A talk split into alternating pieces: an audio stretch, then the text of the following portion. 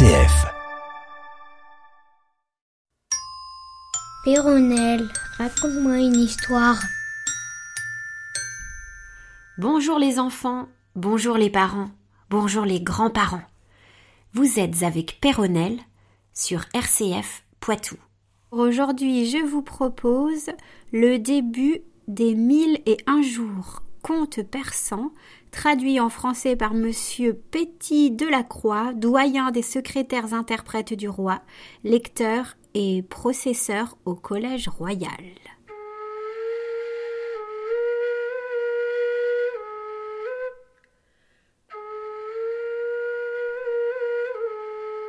Le royaume de Cachemire était autrefois gouverné par un roi nommé Togrulbé. Il avait un fils et une fille qui faisaient l'admiration de leur temps. Le prince, appelé Farukruz, était un jeune héros que mille vertus rendaient recommandable. Et Faruknaz, sa sœur, pouvait passer pour un miracle de beauté. En effet, cette princesse était si belle et en même temps si piquante qu'elle inspirait de l'amour à tous les hommes qui osaient la regarder. Mais cet amour leur devenait funeste, car la plupart en perdaient la raison ou tombaient dans une langueur qui les consumait insensiblement. Lorsqu'elle sortait du palais pour aller à la chasse, elle n'avait point de voile. Le peuple la suivait en foule et témoignait par ses acclamations le plaisir qu'il prenait à la voir. Elle montait ordinairement un cheval tartare blanc, à taches rousses, et marchait au milieu de cent esclaves, magnifiquement vêtus et montés sur des chevaux noirs. Ces esclaves étaient aussi sans voile, mais, bien qu'elles fussent presque toutes d'une beauté charmante, leur maîtresse s'attirait seule tous les regards. Chacun s'efforçait de s'approcher d'elle, malgré la garde nombreuse qui l'environnait. Vainement les soldats avaient le sabre à la main pour tenir le peuple éloigné. Ils avaient beau même frapper et tuer tous ceux qui s'avançaient trop, il se trouvait toujours des malheureux qui, loin de craindre un si déplorable sort, semblaient se faire un plaisir de mourir aux yeux de la princesse. Le roi, touché des malheurs que causaient les charmes de sa fille, résolut de la soustraire aux yeux des hommes. Il lui défendit de sortir du palais, de manière que le peuple cessa de la voir. Cependant, la réputation de sa beauté se répandit dans l'Orient. Plusieurs rois se laissèrent enflammer sur la foi de la renommée, et bientôt on apprit à Cachemire que des ambassadeurs partis de toutes les cours de l'Asie venaient demander la main de la princesse. Mais avant qu'ils arrivassent, elle fit un songe qui lui rendit les hommes odieux. Elle rêva qu'un cerf étant arrêté dans un piège, une biche l'avait délivré, et qu'ensuite la biche étant tombée dans le même piège, le cerf, au lieu de la secourir, l'avait abandonné. Faruknas, à son réveil, fut frappé de ce songe. Elle ne le regarda point comme une illusion de sa fantaisie agitée. Elle crut que le grand Kephaya s'intéressait à sa destinée et qu'il avait voulu par ses images lui faire comprendre que tous les hommes étaient des traîtres qui ne pouvaient payer que d'ingratitude la tendresse des femmes. Prévenue de cette étrange opinion, et dans la crainte d'être sacrifiée à quelqu'un des princes dont les ambassadeurs devaient incessamment arriver, elle alla trouver le roi son père. Sans lui dire qu'elle fut révoltée contre les hommes, elle le conjura, les larmes aux yeux, de ne la point marier malgré elle. Ses pleurs attendrirent Togrulbé. Non, ma fille, lui dit-il, je ne contraindrai point vos inclinations. Bien qu'on dispose ordinairement de vos pareils sans les consulter, je jure par Cafaya qu'aucun prince, fût-ce l'héritier même du sultan des Indes, ne vous épousera jamais si vous n'y consentez. La princesse, rassurée par ce serment, dont elle connaissait la force, se retira très satisfaite et bien résolue de refuser son aveu à tous les princes qui la rechercheraient. Peu de temps après, il arriva des ambassadeurs de plusieurs cours différentes.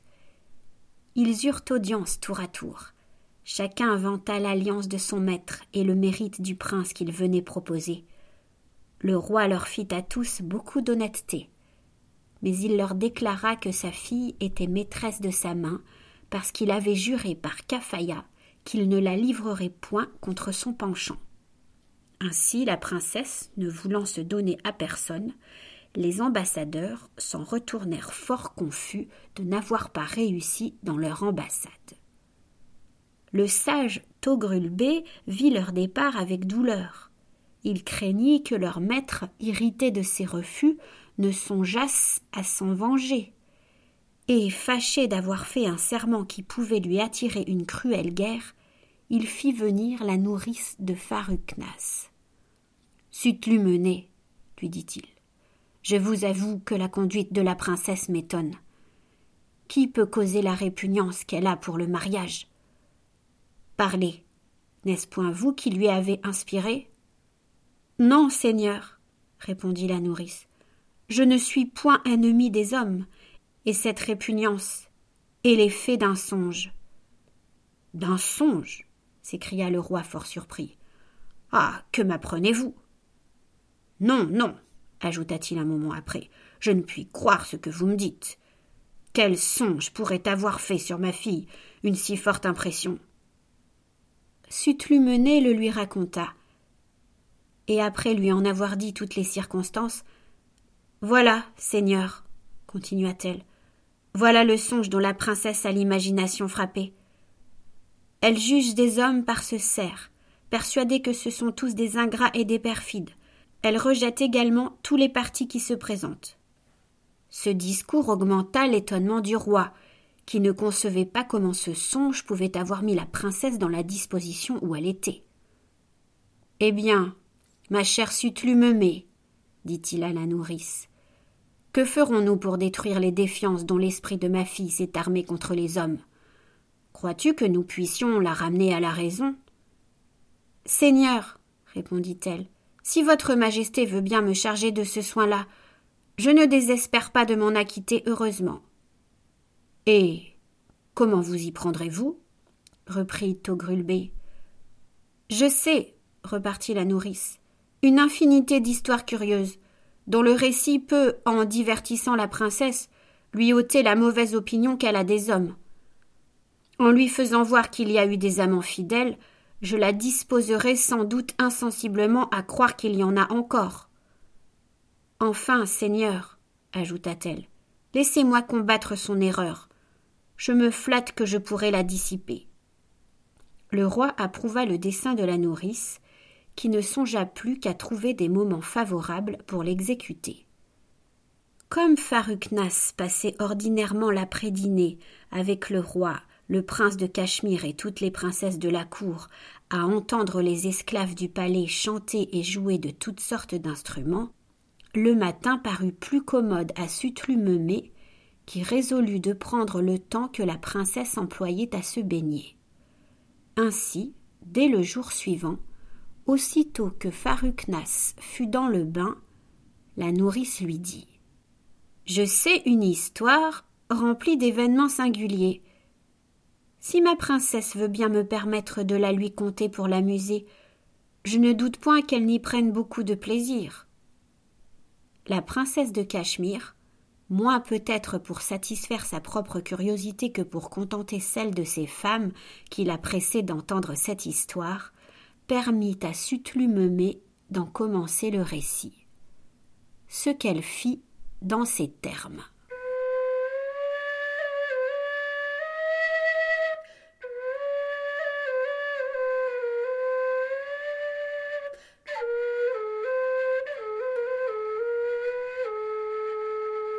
Jour 1 Histoire d'Aboul Qassem Basri Tous les historiens conviennent que le calife Haroun al-Traschild, aurait été le prince de son siècle le plus parfait, comme il en était le plus puissant, s'il n'eût pas eu un peu trop de penchant à la colère et une vanité insupportable.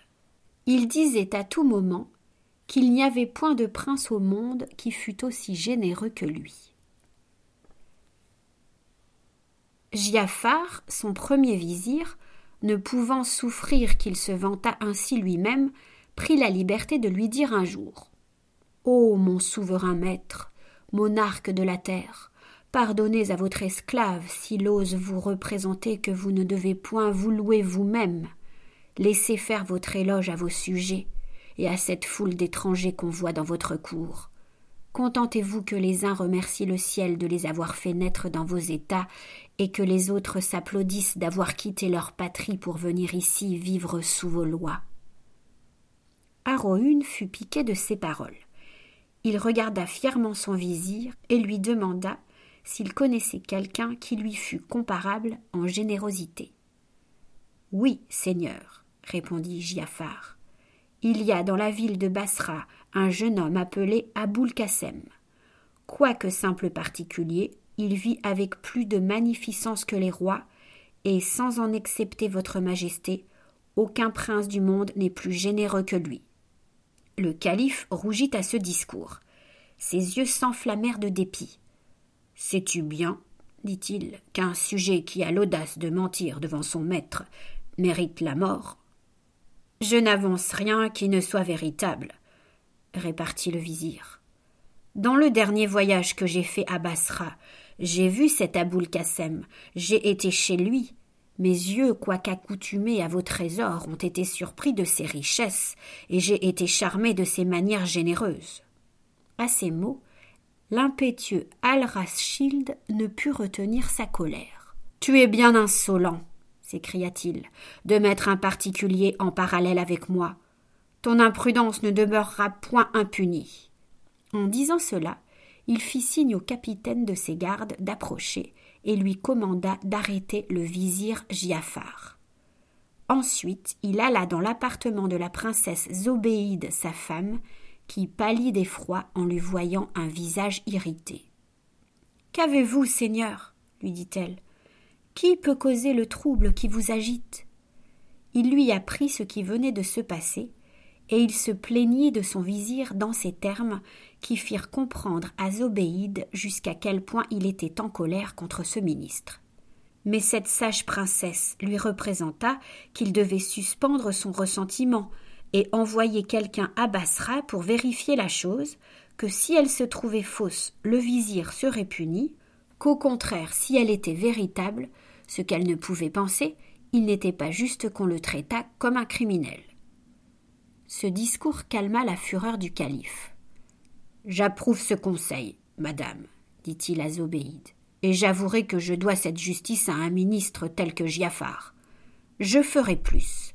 Comme la personne que je chargerai de cet emploi pourrait, par aversion pour mon vizir, me faire un rapport peu fidèle, je veux aller à Bassra et m'informer moi-même de la vérité je ferai connaissance avec ce jeune homme dont on me vante la générosité.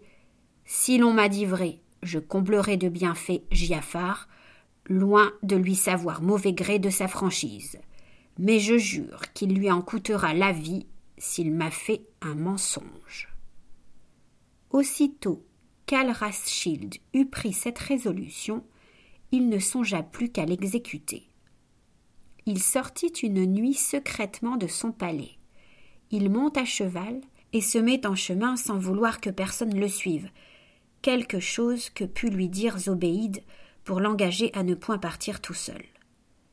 Étant arrivé à Bassra, il descendit au premier caravansérail qu'il trouva en entrant dans la ville et dont le concierge était un bon vieillard.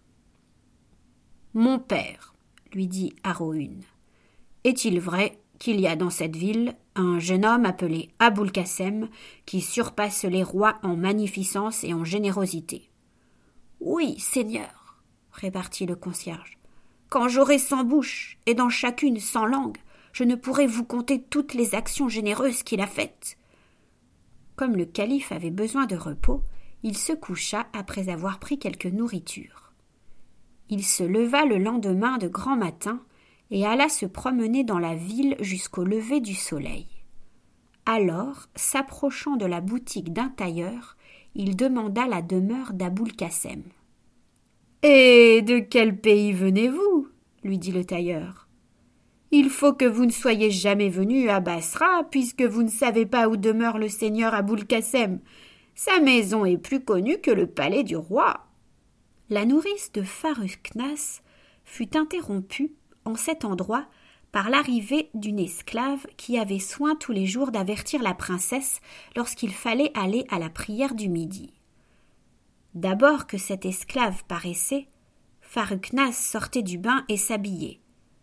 La nourrice, de son côté, cessait de parler et reprenait le fil de son discours le jour suivant, lorsque sa maîtresse était rentrée dans le bain. C'est de cette manière que Dervis Moclès a fait la division de ces mille et un jours. On a suivi cet ordre, mais on a retranché tout ce qui, dans l'original, est devant et après la narration essentielle, parce que cela ne sert qu'à la faire languir et qu'à ennuyer le lecteur, qui, par ce retranchement, lira les contes sans s'apercevoir qu'ils sont interrompus. Le lendemain, Sutlumemé reprit donc ainsi la parole.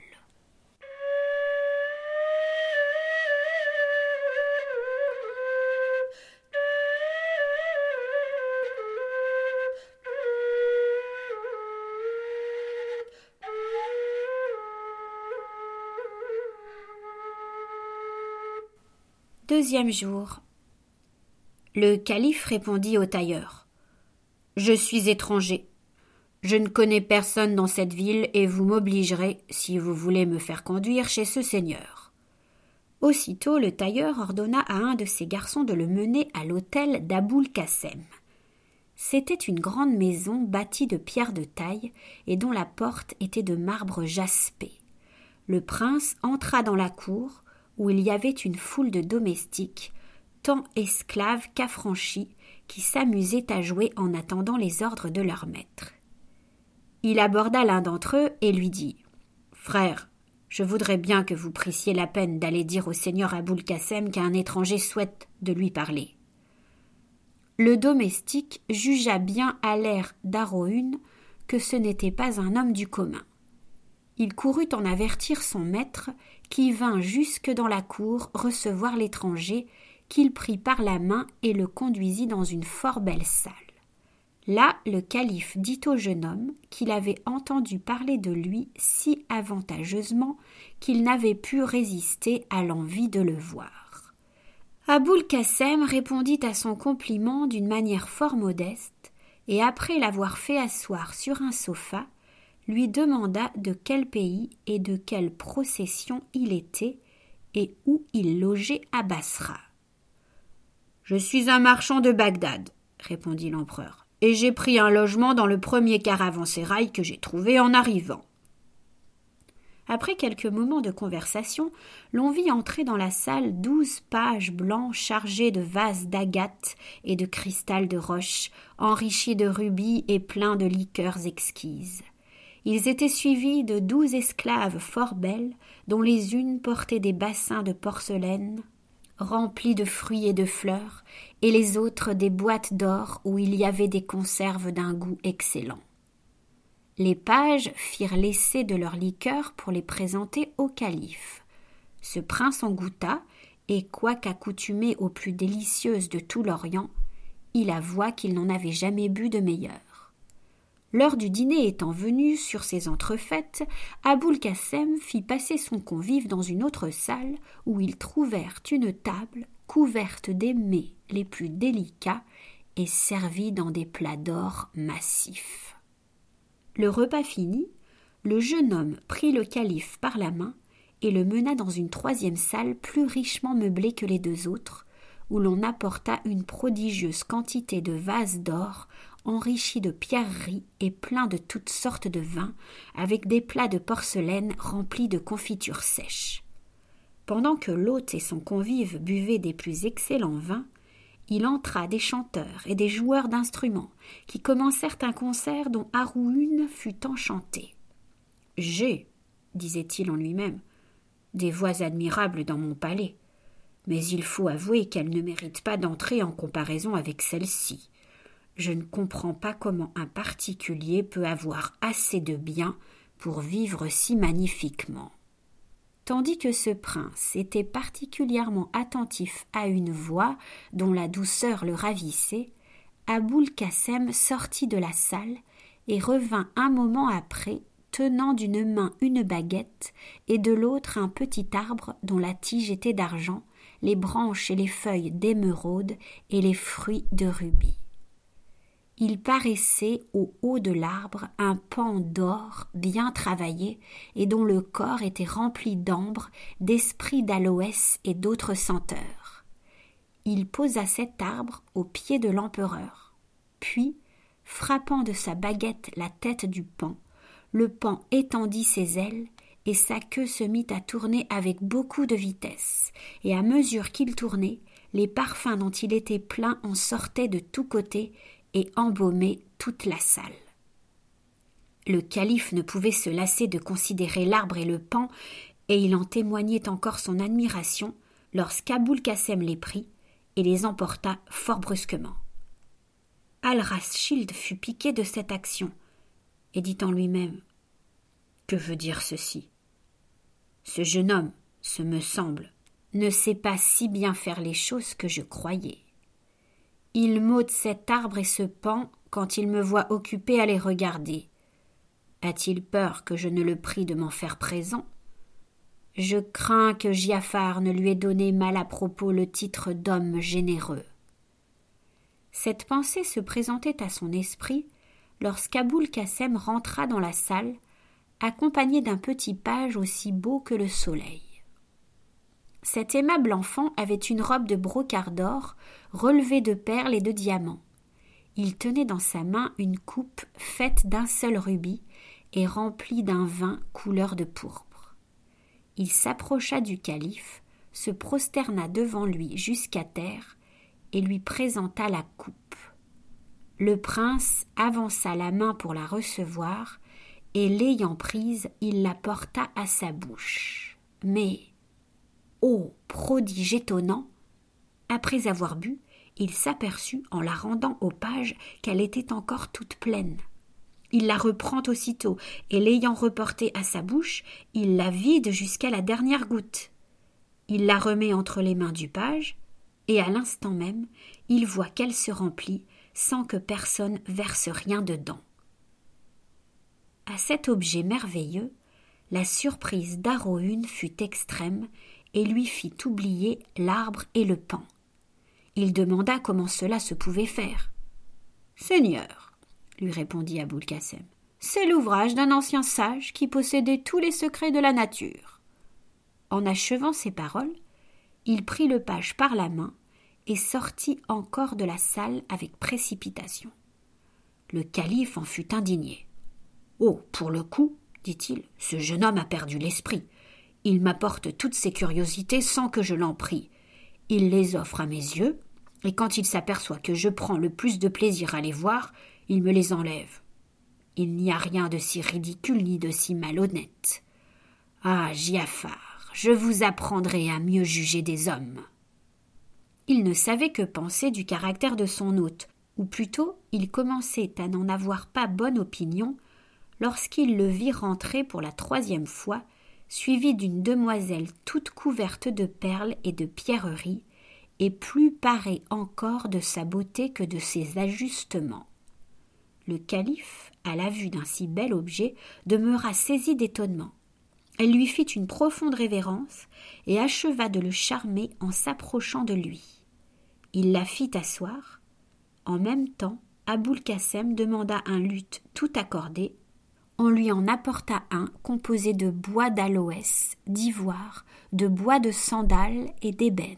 Il donna cet instrument à la belle esclave, qui en joua si parfaitement qu'Aroune, qui s'y connaissait, s'écria dans l'excès de son admiration.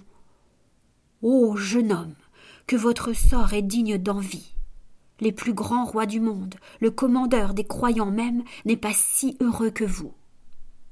D'abord qu'Aboul Kassem remarqua que son convive était enchanté de la demoiselle, il la prit aussi par la main et la mena hors de la salle.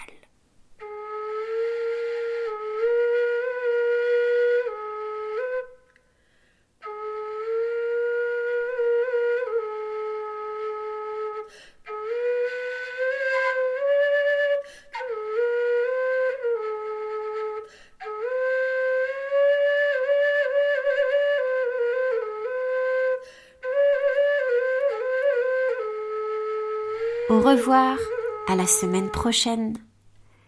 Merci à Éric Godalier qui a assuré l'enregistrement et le montage de cette émission, que vous pouvez retrouver sur le site de rcf.fr.